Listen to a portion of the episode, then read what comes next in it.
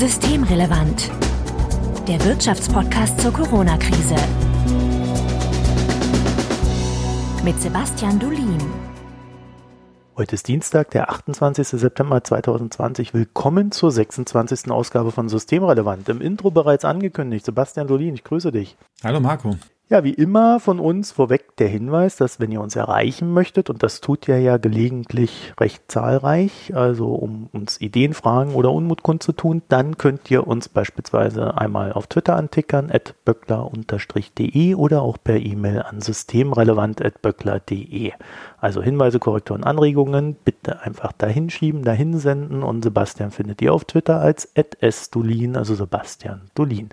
Mein Name ist Marco Herak und wir wollen uns heute über etwas unterhalten, auf das wir jetzt schon mehrere Folgen hinarbeiten, würde ich fast sagen, nämlich die Konjunkturprognose des IMK, Sebastian. Ja, genau. Wir haben einmal erklärt, wie man so eine Konjunkturprognose erstellt. Dann haben wir uns nochmal mit der Schuldenbremse beschäftigt und ja, jetzt ist er endlich da, die Konjunkturprognose. Und ich weiß nicht, Sebastian, darf, darf ich das einfach so fragen? Wie viel, wie viel Prozent sind es denn jetzt nach unten? Na, dieses Jahr sind es 5,2 Prozent nach unten. Wer das nicht richtig einordnen kann, das ist ziemlich massiv. Aber es ist, wir sind jetzt weniger skeptisch, als wir es noch im Juni waren. Und wir sind auch weniger skeptisch, als es die Bundesregierung ist. Also wir sehen den Einbruch ein bisschen schwächer, als die Bundesregierung das in ihrer letzten Prognose getan hat. Aber skeptischer als im April. Skeptischer als im April. Aber im April war für uns auch noch nicht absehbar. Da muss man ja sehen, das ist ja, ich, ich glaube, am Anfang April sind wir erschienen. Das heißt, wir haben das meiste davon im März gemacht. Und als da die ersten Kontaktbeschränkungen waren, da sind die meisten Leute ja davon ausgegangen, dass ja zu den Osterferien alles erstmal so vorbei ist, ne? Und dann auch die Schulen wieder aufgemacht werden. Und das hat sich ja dann doch alles etwas länger hingezogen. Der Einbruch war auch deutlich stärker. Ein paar Sachen passiert, die wir vorher so nicht vorhergesehen haben.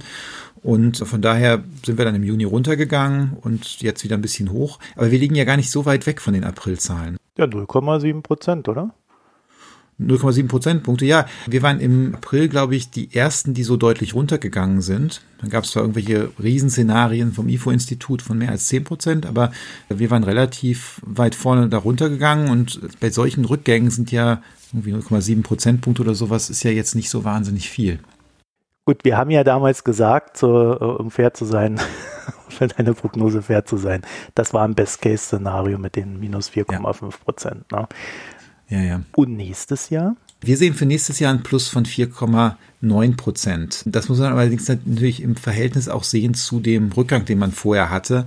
Also wenn es 10 Prozent runtergeht und dann geht es 7% hoch, dann ist man nächstes Jahr noch äh, schlechter dran, als wenn es ähm, dieses Jahr 5,2% runtergeht und dann 4,9% wieder hochgeht. Das heißt, wir sind da immer noch unter dem Vorkrisenniveau, aber so zum Jahresende nächsten Jahres erreichen wir so gerade das Vorkrisenniveau wieder. Irgendwie sage ich das ja jedes Mal, wenn wir über diese Prognosen reden, aber das klingt ja jetzt erstmal alles nicht so schlimm. Gibt es eigentlich so eine Zahl, wo man dann sagen kann, okay, wenn man jetzt 5% runtergeht und 4,9% nach oben geht, äh, dann generiert das so und so viele Arbeitslose mehr, also dass man mal so ein Gefühl dafür bekommt, wie schlimm das sich eigentlich wirklich durchschlägt? Also normalerweise hatte man sowas, Orkun's Law heißt das, statistische Zusammenhänge, wie viel Arbeitslose es gibt, wenn das Wachstum um so und so viel einbricht. Und danach müssten wir eigentlich ziemlich viel Arbeitslose jetzt schon haben. Die haben wir aber nicht, was mit verschiedenen Faktoren zusammenhängt. Aber die andere Frage ist ja, wie schlimm ist sowas? Und ja, also bis zur großen Wirtschafts- und Finanzkrise, da war eine Rezession, wo die Wirtschaft um ein oder anderthalb Prozent geschrumpft ist, eine schwere Rezession. Ja, Jetzt haben sich da ein bisschen die Maßstäbe verschoben, weil wir innerhalb von etwas mehr als zehn Jahren zwei so wirklich dramatische Wirtschaftskrisen da sehen. Das, was wir jetzt hier gesehen haben, der Einbruch war im zweiten Quartal steiler, als was man bei der Wirtschafts- und Finanzkrise gesehen hat. Also im Quartalsvergleich würde man jetzt immer noch sagen, das war der tiefste Einbruch seit dem Zweiten Weltkrieg. Das ist ja schon mal etwas. Das ist ja schon etwas her jetzt, der Zweite Weltkrieg. Und im Jahresvergleich, also wenn man Jahresraten sieht, dann nach aktueller Prognose sind wir marginal besser als das, was da in der Finanzkrise passiert ist. Aber wie gesagt, das war ja auch schon ähm, die, die, die größte Krise, die wir seit dem Zweiten Weltkrieg hatten. Von daher, wenn wir ungefähr in ähnlicher Größenordnung sind, dann ist das einfach schon eine ziemlich dramatische Krise. Ich glaube, das Schwierigste ist ja jetzt so ein bisschen eher so der Blick in die Zukunft. Wir, wenn wir jetzt hier so reden, dann sind wir jetzt äh, mittendrin in dieser zweiten Welle. Der einen sagen nein, die anderen sagen ja, aber also überall gehen die Zahlen nach oben. Wie viel, mit wie viel Sicherheit gehst du dann in diese Prognose mit den 4,9 Prozent für nächstes Jahr? Na, da sind natürlich immer noch massive äh, Risiken drin. Also äh, du hast jetzt von der zweiten Welle geredet, das ist die eine Sache, wo wir überhaupt nicht wissen, wie das sich ergibt. Und da geht es ja nicht nur um die zweite Welle in Deutschland, es geht ja auch um die zweite Welle bei unseren Handelspartnern. Also wir haben jetzt schon für Spanien zum Beispiel wesentlich schlechtere Zahlen drin als äh, für Italien, weil da eben sich im Moment schon zeigt, wie diese zweite Welle durchschlägt und auch auf die Wirtschaft wieder geht. Aber was da genau passiert, das, das wissen wir ja nicht. Und wir haben jetzt auch angenommen, dass es in Deutschland nicht nochmals zum flächendeckenden Kontaktbeschränkungen kommt. Auch das ist natürlich eine Annahme. Wenn das jetzt das Infektionsgeschehen aus dem Ruder läuft und man dann irgendwann der Meinung ist, man braucht es doch, dann sieht es natürlich wieder ganz anders aus. Ich kann jetzt nochmal von ein paar anderen Risiken reden, die auch noch so in der Luft hängen, wo wir auch nicht richtig sagen können, was, was da ist. Also wir haben eine US-Wahl, die jetzt kommt und diese US-Wahl hat auch ein breites Spektrum an mm, Ergebnissen, von denen einige ziemlich kritisch sein könnten für die Weltwirtschaft. Also ich meine, einige Leute reden darüber, ob es tatsächlich eine, eine, friedliche Machtübergabe gibt, wenn Donald Trump die Wahlen verlieren sollte. Und äh, stellen wir uns jetzt mal irgendwie eine, eine Zeit vor, wo es dann nach den Wahlen sich verzögert, die Auszählung verzögert, nicht klar ist, wer amerikanischer Präsident wird, möglicherweise nochmal Unruhen in den USA gibt. Das wäre natürlich etwas, was die ganze Weltwirtschaft belasten würde, weil es Unsicherheit über, über alles Mögliche bringen würde. Dann haben wir noch den Brexit. Also äh, bislang ist nicht abzusehen, ob, ob die EU und Großbritannien sich bis Ende des Jahres irgendwie darauf einigen können, dass, dass es ein Handelsabkommen gibt zwischen diesen beiden Regionen. Und wenn es das nicht gibt, auch das würde nochmal weiter den Handel äh, stärker belasten. Also da sind ganz viele Unsicherheitsfaktoren. Von daher, ich fühle mich jetzt sicherer mit dieser Prognose, als ich das jetzt sowohl im, äh, ehrlich gesagt, im April und wahrscheinlich auch im Juni getan habe. Aber trotzdem, das ist immer noch sehr, sehr große Unsicherheit im Vergleich zum normalen Jahr. Was mir so auf den ersten Blick ein bisschen aufgefallen ist, ist, wenn, wenn man sich eure Prognose anguckt, also in Deutschland haben wir jetzt schon drüber geredet, beim Euroraum also nicht EU, sondern Euroraum, muss man mal aufpassen so ein bisschen, soll äh, das äh, BIP um 7,6 Prozent in diesem Jahr sinken und im nächsten Jahr 5 Prozent steigen. Jetzt hast du gerade gesagt, die Risiken in den USA könnten recht hoch sein durch die Wahlen. Da ist es erstaunlicherweise so, dass ihr für dieses Jahr einen Wachstumseinbruch von minus 4,2 Prozent seht und nächstes Jahr dann ein Wachstum von 3,1 Prozent. Das heißt, die USA, bei denen ja doch ein paar Risiken sind und die ja auch völlig chaotische Reaktionen auf Corona haben, zumindest in meiner gefüllten Wahrnehmung, da bricht das Wachstum nicht so stark ein wie bei uns, geschweige denn wie im Euroraum. Naja, man muss ja schon sehen, dass jetzt so ein Land wie Spanien stärker betroffen war oder auch Italien, äh, die waren halt stärker betroffen als, als die USA, weil es zunächst viel weiter gelaufen ist. Dann hatten wir sehr starke Kontaktbeschränkungen bis zum praktischen Lockdown in diesen Ländern. Da kommt jetzt die zweite Welle obendrauf. Und dann hat die USA, die haben natürlich noch einmal viel, viel stärker fiskalpolitisch reagiert. Also es gab in den USA ja dieses Mindestarbeitslosengeld äh, von 600 Dollar pro Woche. Das heißt, für eine gewisse Zeit haben alle, die arbeitslos waren, 600 Dollar pro Woche bekommen.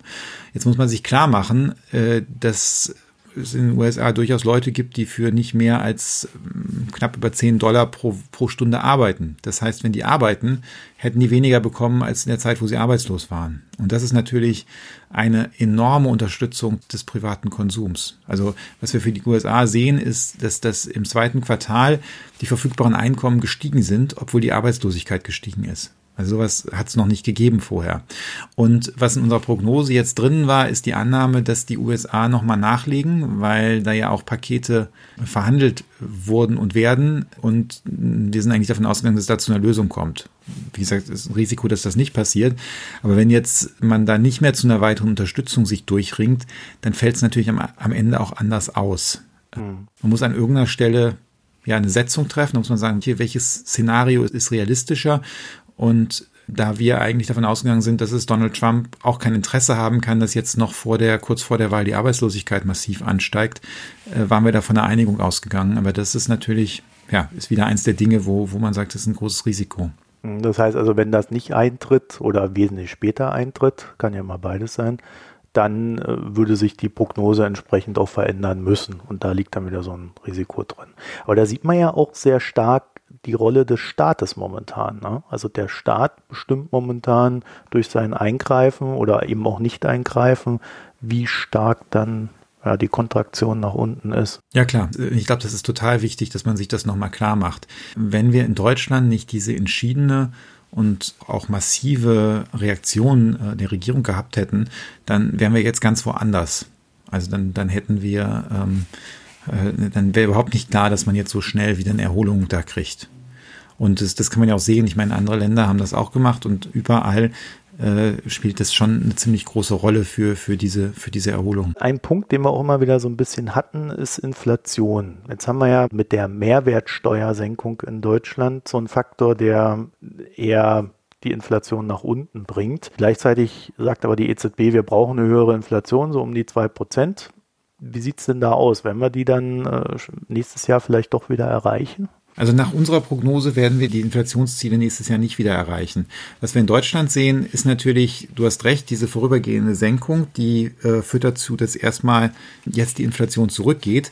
Aber es ist ja vorübergehend. Das heißt, du hast dann den gegenläufigen Effekt, der dann ab Januar eintritt. Und mhm. wir messen ja immer Inflation zum Vorjahr. Das heißt, von Januar zu Januar ist die Inflation dann noch nicht so wahnsinnig hoch.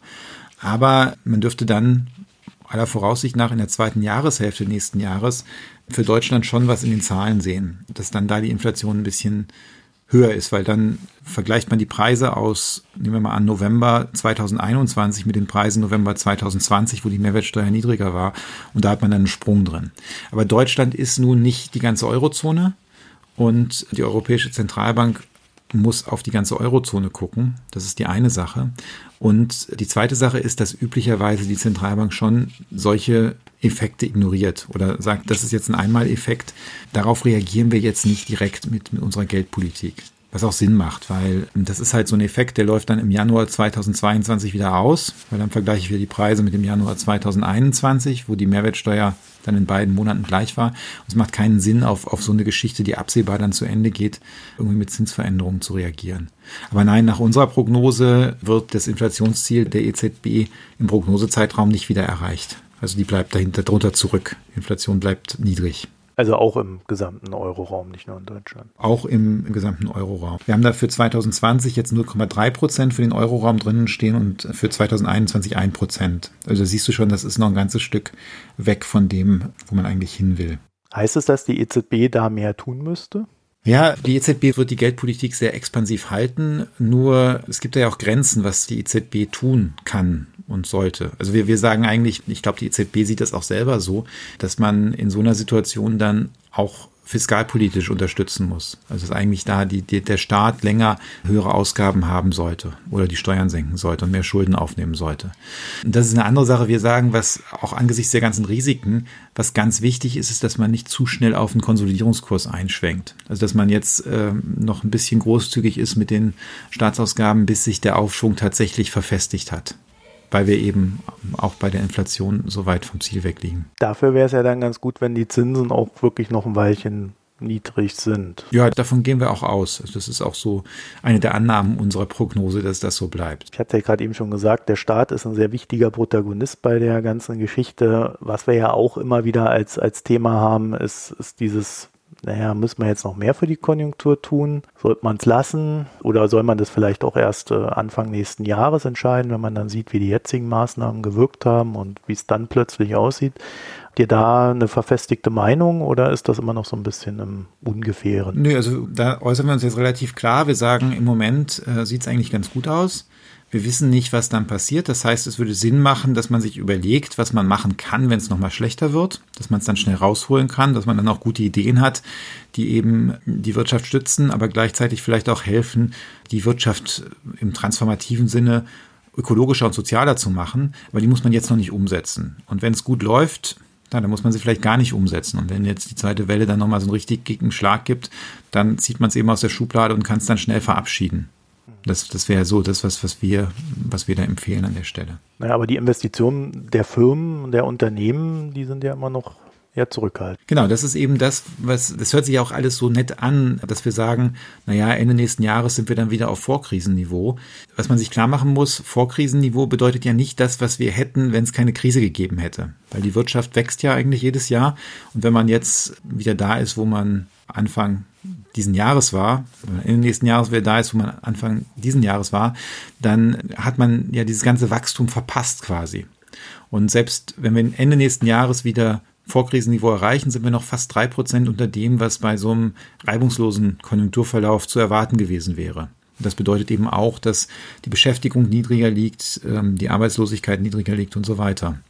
Also das muss man da als Hintergrund behalten. Und einer der Gründe dafür, um auch auf deine Frage zurückzukommen, weil du wunderst dich vielleicht, was das damit zu tun hat, einer der Gründe ist, dass wir davon ausgehen, dass die Investitionen schwach bleiben die Unternehmensinvestitionen insbesondere. Auch da gibt es eine Reihe von Gründen. Erstmal haben wir diese ganzen Unsicherheiten und wir wissen, dass Unsicherheiten Gift sind für Investitionen. Und der zweite Punkt ist, dass Corona einfach die Bilanzen von vielen Unternehmen beschädigt hat. Also da haben viele Verluste gemacht, mussten Sachen abschreiben. Das Eigenkapital ist jetzt oft niedriger und da werden sich viele Unternehmen erstmal mit Investitionen zurückhalten. Und das wiederum trifft dann natürlich bestimmte Zweige wie den Maschinenbau. Und äh, da wird es dann auch mit, mit Beschäftigung eher schwächer aussehen. Wobei wir ja eigentlich ohnehin schon so ein bisschen an der Schwelle zur Rezession standen, oder nicht? Also das ist ja ohnehin so, die Industrie, der ging schon das ganze letzte Jahr nicht so richtig gut.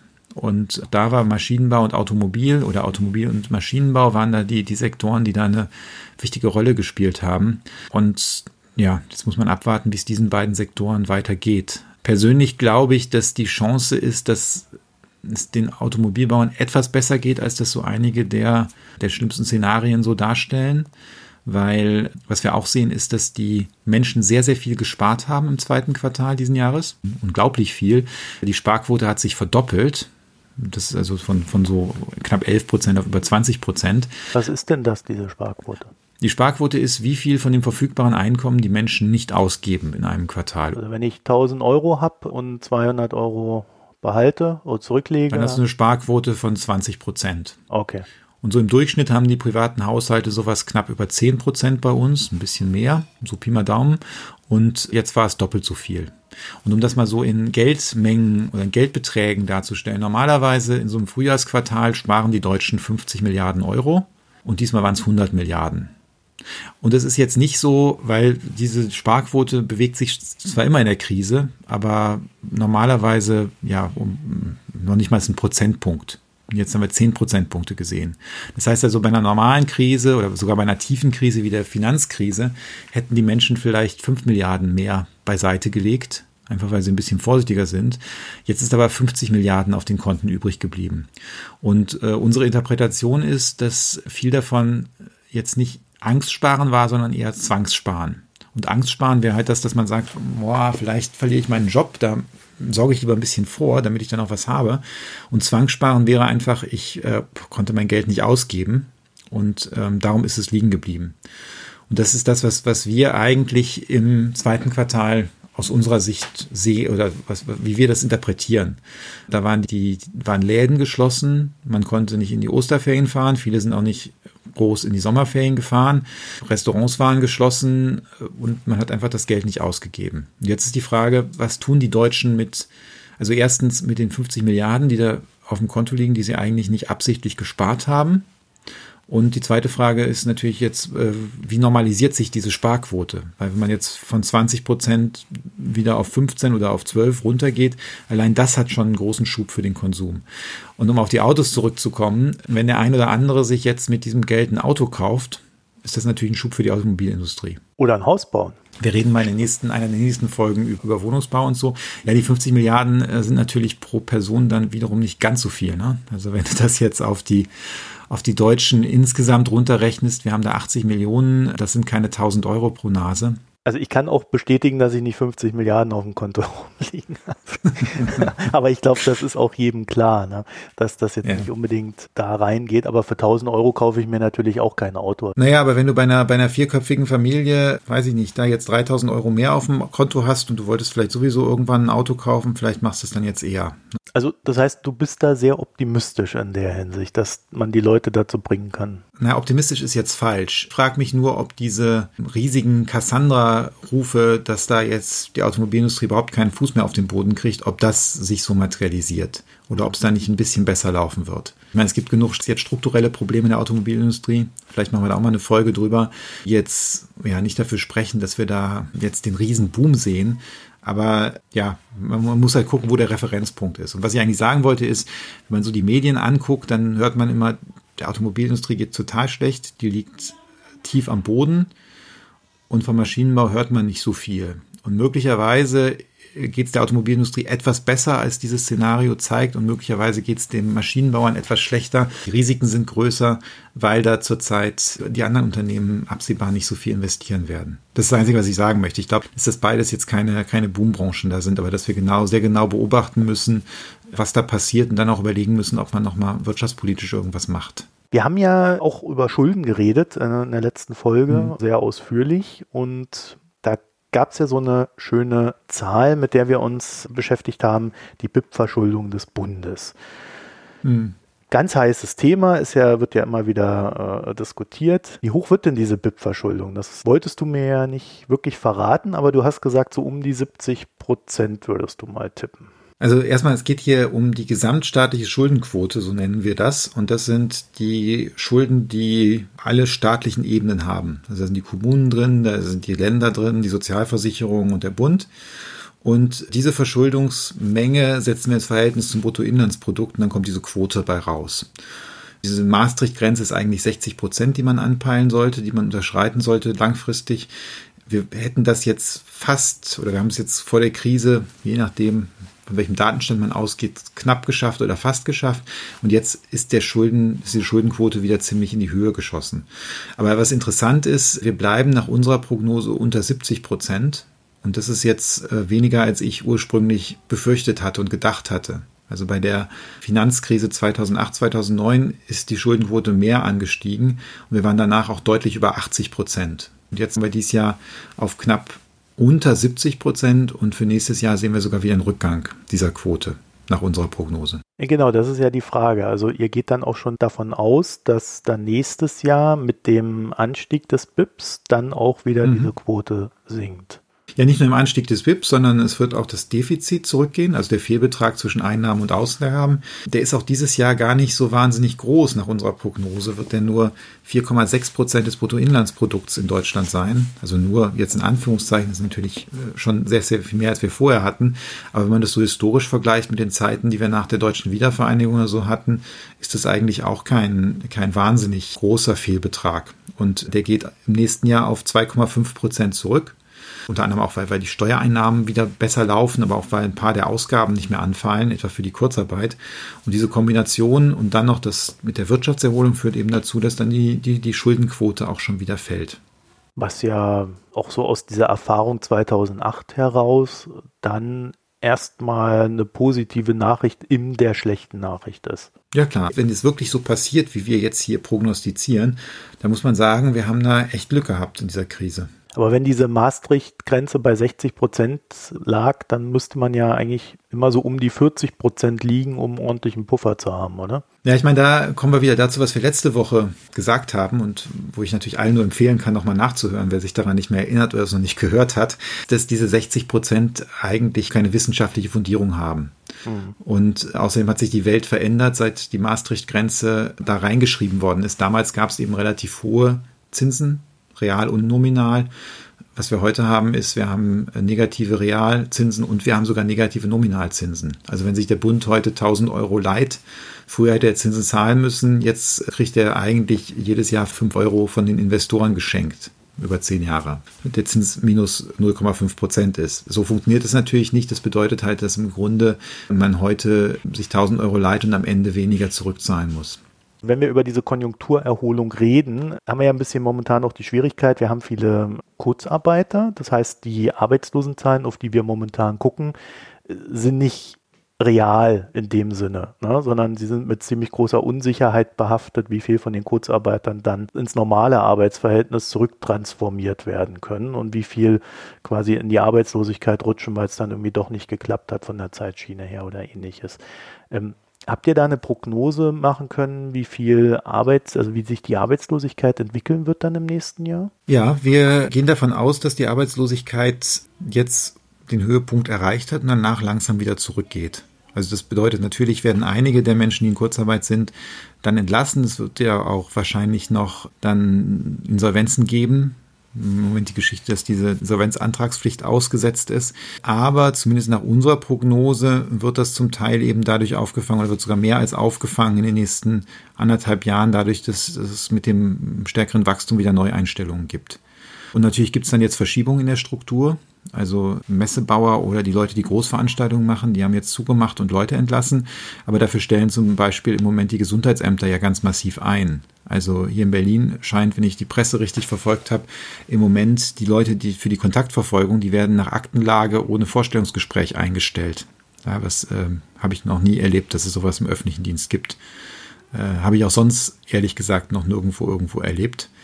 Aber das zeigt halt, dass da dann eben Jobs entstehen. Und es gibt eine ganze Reihe von anderen Bereichen, wo zurzeit Stellen entstehen. Und ja, das muss man eben dann gegenrechnen. Also zum Beispiel beim Onlinehandel sind ja auch relativ viele Stellen jetzt sogar entstanden.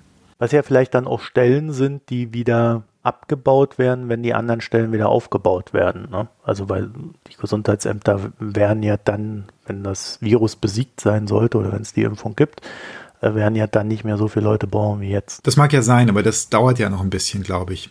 Also ich vermute auch jetzt, dass die nicht dauerhaft Personal da aufbauen.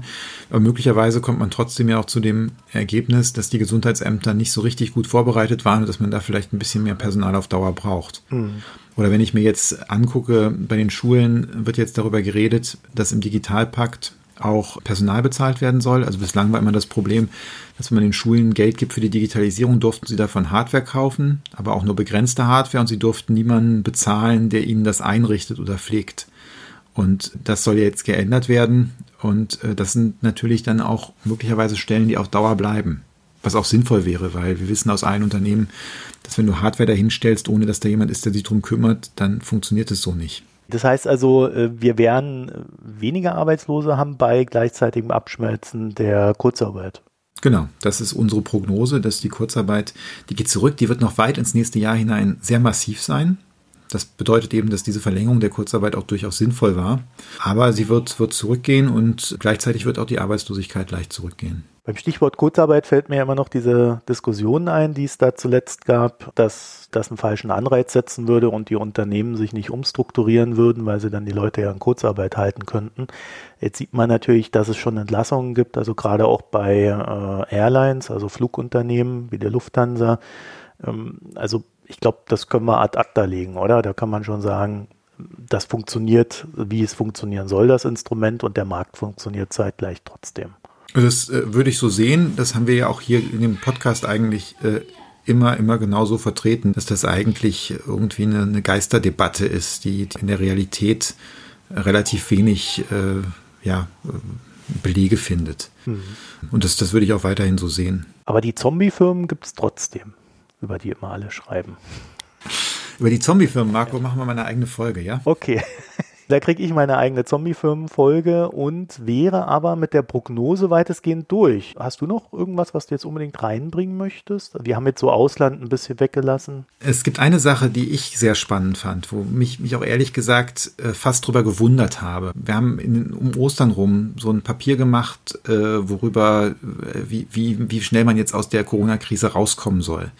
Und damals hatte ich meine Leute gebeten, sich mal anzugucken, wo eigentlich der Einbruch herkommen wird. Wie viel jetzt dadurch kommt, dass, dass wir jetzt Kontaktbeschränkungen haben und die Restaurants zu haben und der Einzelhandel zu haben.